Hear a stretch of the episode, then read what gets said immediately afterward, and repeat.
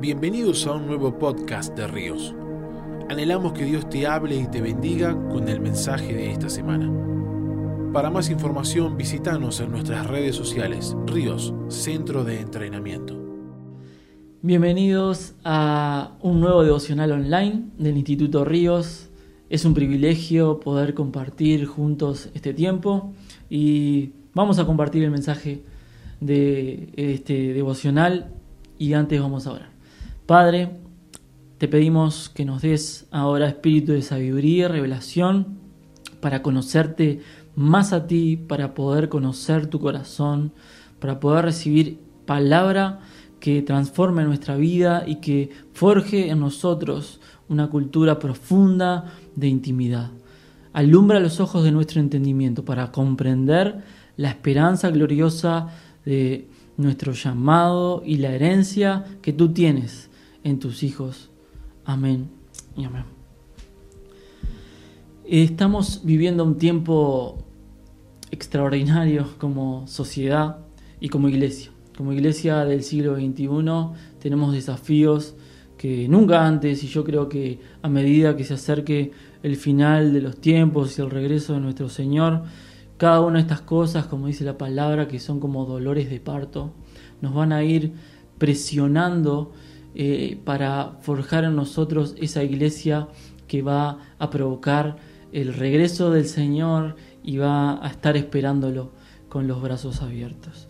Y una iglesia que espera a Cristo, la iglesia que espera a Cristo, eh, que se encuentra eh, al final de la palabra de Dios, ahí en Apocalipsis 19, 20, 21, es una esposa apasionada que se prepara para el regreso de su amado. Amor apasionado es algo que debemos revisar en nuestra vida personal, en nuestra vida íntima, con Dios, en nuestra relación con Él, si le estamos amando apasionadamente o simplemente estamos siendo tibios, estamos teniendo una vida espiritual superficial o profunda. El mensaje de este día es amor apasionado y quiero ir al pasaje de Cantares, capítulo 8, versículos 6 y 7, y dice así, Ponme como un sello sobre tu corazón, ponme como una marca sobre tu brazo. Inquebrantable como la muerte es el amor, inflexibles como el sepulcro son los celos. Candentes brasas son, candente fuego. Las muchas aguas no pueden apagar el amor, ni pueden tampoco sofocarlo los ríos si por el amor diera el hombre todos los bienes de su casa, ciertamente sería despreciado. Y en base a esta palabra voy a compartir seis características de un apasionado por Dios. Número uno, un apasionado por Dios hace de Jesús su prioridad número uno. Marcos 12:30 dice, amarás al Señor tu Dios con todo tu corazón y con toda tu alma y con toda tu mente y con todas tus fuerzas. Realmente una persona apasionada es una persona que sabe transicionar de una vida espiritual superficial a una vida profunda en Dios. Una relación que está centrada no en su propia necesidad, sino que está enfocada en complacer los deseos del corazón del Padre. Una vida cristocéntrica, ¿sí? una vida que no es egocéntrica, que no se pone, no pone sus necesidades y sus deseos en el centro de su corazón, sino que en el centro de su corazón reina Jesucristo y Él es el punto de referencia de todo lo que hace, dice y piensa. Una persona apasionada vive para hacer la voluntad del Padre y para, y para complacer el corazón del Hijo. Este es eh, Marcos 12, 30, es el primer y gran mandamiento. No podemos vivir el segundo mandamiento, que es amar a tu prójimo como a ti mismo, sin el fuego del primer mandamiento. ¿Sí? Podemos servir a la gente, podemos ayudar a la gente, pero si no tenemos ese amor que consume nuestro corazón, que es el amor genuino que viene de parte de Dios, eh, no somos nada. La palabra de Dios en Corintios 13 dice que si no tengo amor, y se está refiriendo al amor perfecto, que es el amor de Dios, el amor por Dios, todo lo que hacemos es hueco, es como símbolo que retiñe. Por eso es importante restaurar el primer mandamiento al primer lugar. Volvamos a las primeras obras, volvamos al primer amor. Seamos verdaderamente apasionados por Dios. Pongamos a Jesús como nuestra prioridad número uno. Pongamos nuestro amor por Dios como lo primero. ¿Realmente Dios es tu prioridad? Es una pregunta que nos tenemos que hacer todos los días. Y más en estos tiempos de crisis, de tanta incertidumbre, de tanta em, necesidad, de tanta enfermedad. Si realmente no conocemos el corazón del Señor, si realmente no estamos entendiendo cuáles son las intenciones del corazón de nuestro Dios, al soltar estos juicios, estas calamidades sobre la humanidad, nuestro corazón se puede ofender. Y la palabra profetiza que en los últimos tiempos, por causa de la maldad, el amor de muchos se enfriará. Tenemos que revisar en nuestro corazón cuál es el lugar que le estamos dando a Dios. Si Dios es el primero en recibir nuestro amor o en qué lugar está. Así que característica número uno de un apasionado por Dios es que hace de Jesús su prioridad número uno. Ama al Señor con todo su corazón, con toda tu alma, con toda su mente y fuerza. La segunda característica de un apasionado por Dios es que tiene una relación cercana y profunda con la palabra. Y dice segunda de Pedro, capítulo 1, versículo 19. Tenemos también la palabra profética más segura, la cual hacéis bien en estar atentos como a una antorcha que alumbra en lugar oscuro, hasta que el día le esclarezca y el lucero de la mañana salga en vuestros corazones. Si no estamos llenos de esta palabra, si no estamos llenos de la palabra profética más segura, vamos a estar llenos de otras cosas que van a traer inseguridad y temor a nuestras vidas. Si no tenemos una relación cercana con la palabra, es imposible tener una relación cercana con el Dios de la palabra. Queremos que Dios nos hable, bueno, tenemos que llenarnos de su palabra, tenemos que llenarnos de su voz que está inspirada a través de la palabra y se nos imparte a través de la escritura. Conocer la palabra nos da luz, para movernos a su ritmo y en su tiempo. Quien no tiene palabra no tiene dirección. ¿sí? El que no tiene profecía, el que no tiene palabra, no tiene claridad y no tiene dirección. Pero quien conoce la palabra de Dios puede hablar y puede caminar con autoridad y con seguridad porque va a tener el fundamento y va a tener el entendimiento correcto acerca de todo lo que Dios está haciendo en este tiempo. Punto número 3. ¿sí? Un, un apasionado por Dios es una persona que ora y ayuna. La oración es el vínculo perfecto. A través del Espíritu Santo es el vínculo más efectivo para conocer el corazón de Dios. Está bien orar congregacionalmente, lo tenemos que hacer, tenemos que orar corporativamente, pero Dios nos enseña que hay algo especial, sucede algo especial en el corazón de Dios cuando nosotros entramos a nuestra habitación, cerramos la puerta y cuando nadie nos ve, pero Él nos está mirando, oramos al Padre. Dice que Él recompensa en público lo que hacemos en el secreto. Así que oración en lo secreto nos hace efectivos en lo público. Dice Lucas 5, versículos 15 y 16, dice, pero su fama, refiriéndose a Jesús, se extendía más y más y se reunía mucha gente para oírle y para que le sanase de sus enfermedades, mas él se apartaba a lugares desiertos y oraba. Qué tremendo es el ejemplo que nuestro Señor Jesús nos da. Todo su ministerio funcionaba en base a la oración que él hacía en lugares desérticos donde nadie lo veía, en medio de la soledad. La oración es la llave al poder de Dios. Y la oración también es la llave a los misterios del corazón de Dios, a los tesoros de la profundidad de Dios. Por eso Jeremías 33 dice, Clama a mí y yo te responderé y te enseñaré cosas grandes y ocultas que tú no conoces. Tenemos que clamar, tenemos que orar y tenemos que ayunar.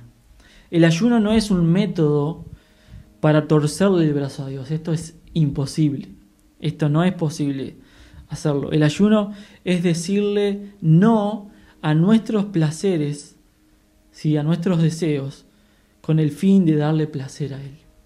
Eh, en todo el mundo está desconectado de Dios.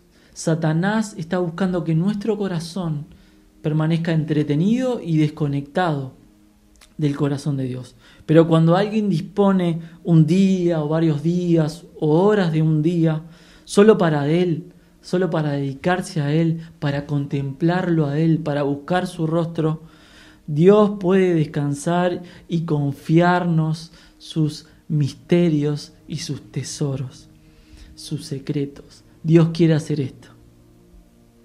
Dios lo ha hecho con mucha gente a través de la historia. Tenemos el, el ejemplo de Moisés, que él se apartaba en ese monte y recibía los mandamientos del Señor. Y así tantos otros. Pero vos y yo también tenemos esta oportunidad de poder ir al secreto y que el Señor nos abra ese, ese tesoro, ese entendimiento para poder comprender los misterios y los secretos que Él tiene reservados para aquellos que lo buscan de todo corazón. Así que una persona apasionada es una persona que ora y ayuna. Punto número cuatro. Una persona apasionada por Dios ama la venida del Señor. Y esto es muy importante. ¿sí? Hay más de 150 capítulos en toda la Biblia que hablan de los últimos tiempos. Esto es un 26% de toda la Biblia. La cuarta parte de la Biblia nos está hablando de los últimos tiempos y del regreso de nuestro Señor Jesús. La pregunta es, ¿será importante? ¿Será, relevante este tema para Dios en el corazón de Dios? ¿En la agenda de Dios? Si es importante para Dios, debe ser importante para nosotros. Entender los tiempos, ser entendidos en los tiempos, nos ayuda a que se nos caigan los velos, a quitar los velos, para no tener una perspectiva eh, em, incorrecta, ¿sí? como la que tiene el mundo eh, de, de, las crisis y de las catástrofes que vienen, sino tener una perspectiva bíblica y correcta y estar seguros que cuando Dios envía sus juicios es para el bien de la humanidad. Nos conviene eh, recibir con alegría y clamar por los juicios de Dios. ¿sí? Y este entendimiento de los últimos tiempos nos va a ayudar a amar todo esto que está profetizado en la Biblia que va a pasar, estos juicios, ¿sí? Amar y aclamar por los juicios de Dios.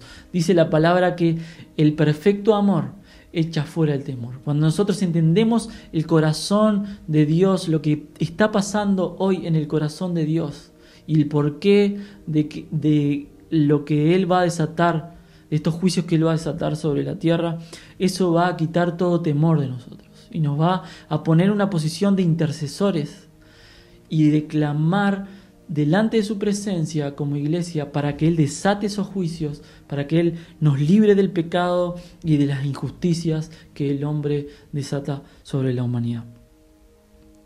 Una persona apasionada, que ama la venida del Señor, que entiende los tiempos, no tiene miedo de lo que va a pasar.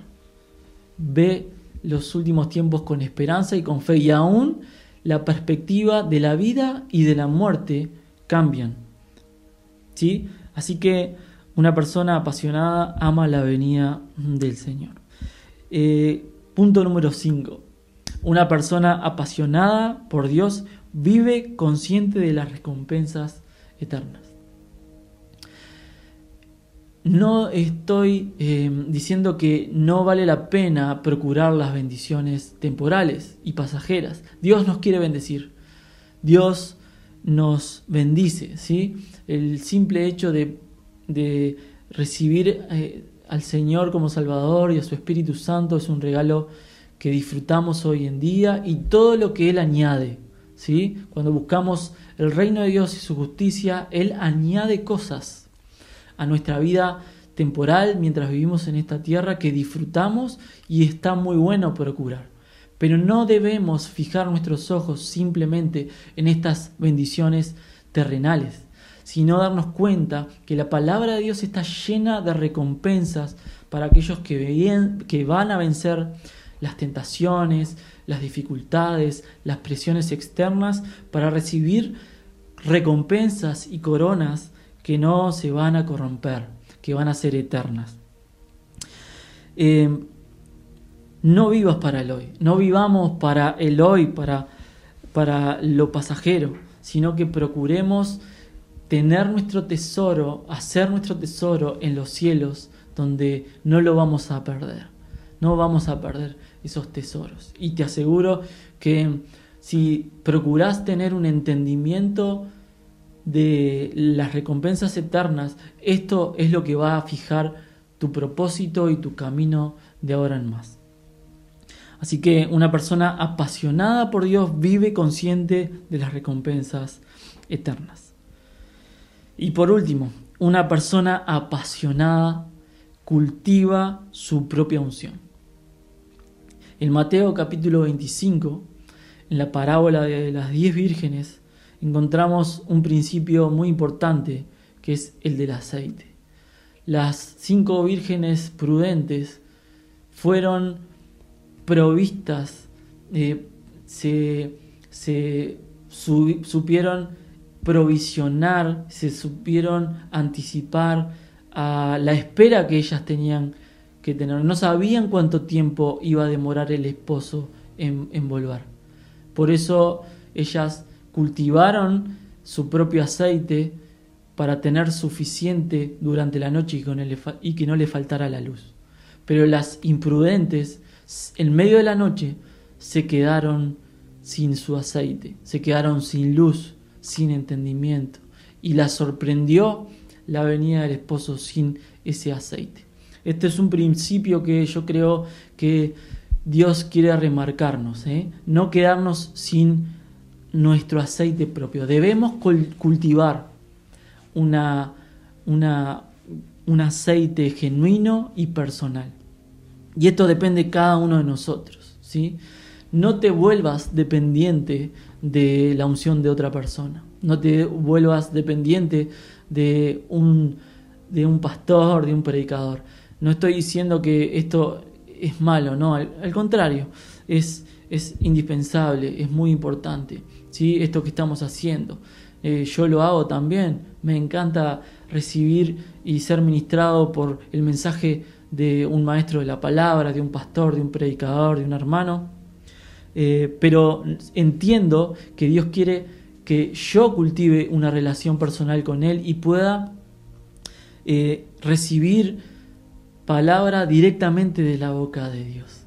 Y ese va a ser, esa va a ser mi luz esa va a ser mi unción, esa va a ser mi aceite para permanecer con una unción propia en medio de la oscuridad cuando vengan presiones que van a, me van a presionar, que, van, que van a, me van a atacar a mí personalmente. ¿sí? No dependas de la unción de otro. Es, eh, es prudente y se ocupa de cultivar su propio aceite aquella persona que entiende que en medio de la oscuridad no nos debe faltar la luz. Una persona apasionada tiene una relación personal con Dios y los ambientes desfavorables no apagan el fuego de su corazón. Que podamos ser apasionados, que podamos ser apasionados por Dios verdaderamente, que lo podamos amar con todo nuestro corazón, que podamos tener una relación cercana y profunda con su palabra, que podamos amar su venida, que seamos conscientes de las recompensas eternas, que podamos tener una vida de oración y de ayuno que podamos cultivar nuestro propio aceite. ¿Qué te parece si oramos y le pedimos al Señor que nos otorgue el privilegio de tener todas estas cosas?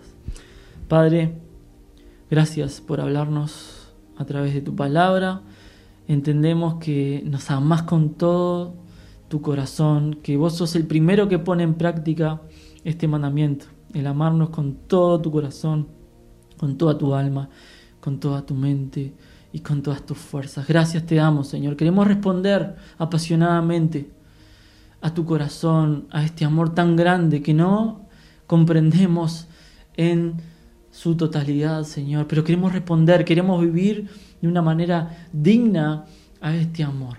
Ayúdanos, ayúdanos a caminar apasionados, Señor, a que el fuego de este amor no lo apaguen las muchas aguas. Señor, que nada, ninguna amenaza externa nos pueda, eh, nos pueda volver tibios, nos pueda volver fríos, sino que podamos eh, vivir encendidos, apasionados, enamorados y que ese amor, Señor, nos pueda hacer personas que cambien ambientes, que transformen atmósferas, Señor, que contagien a otros, que desafíen a los religiosos, Señor, que despierten el hambre en los tibios, Señor, y que fortalezcan a aquellos que están eh, cansados y luchados, Señor. Queremos ser Queremos ser una antorcha encendida, así como Juan el Bautista era una antorcha encendida, Señor. Una voz que clamaba en medio del desierto.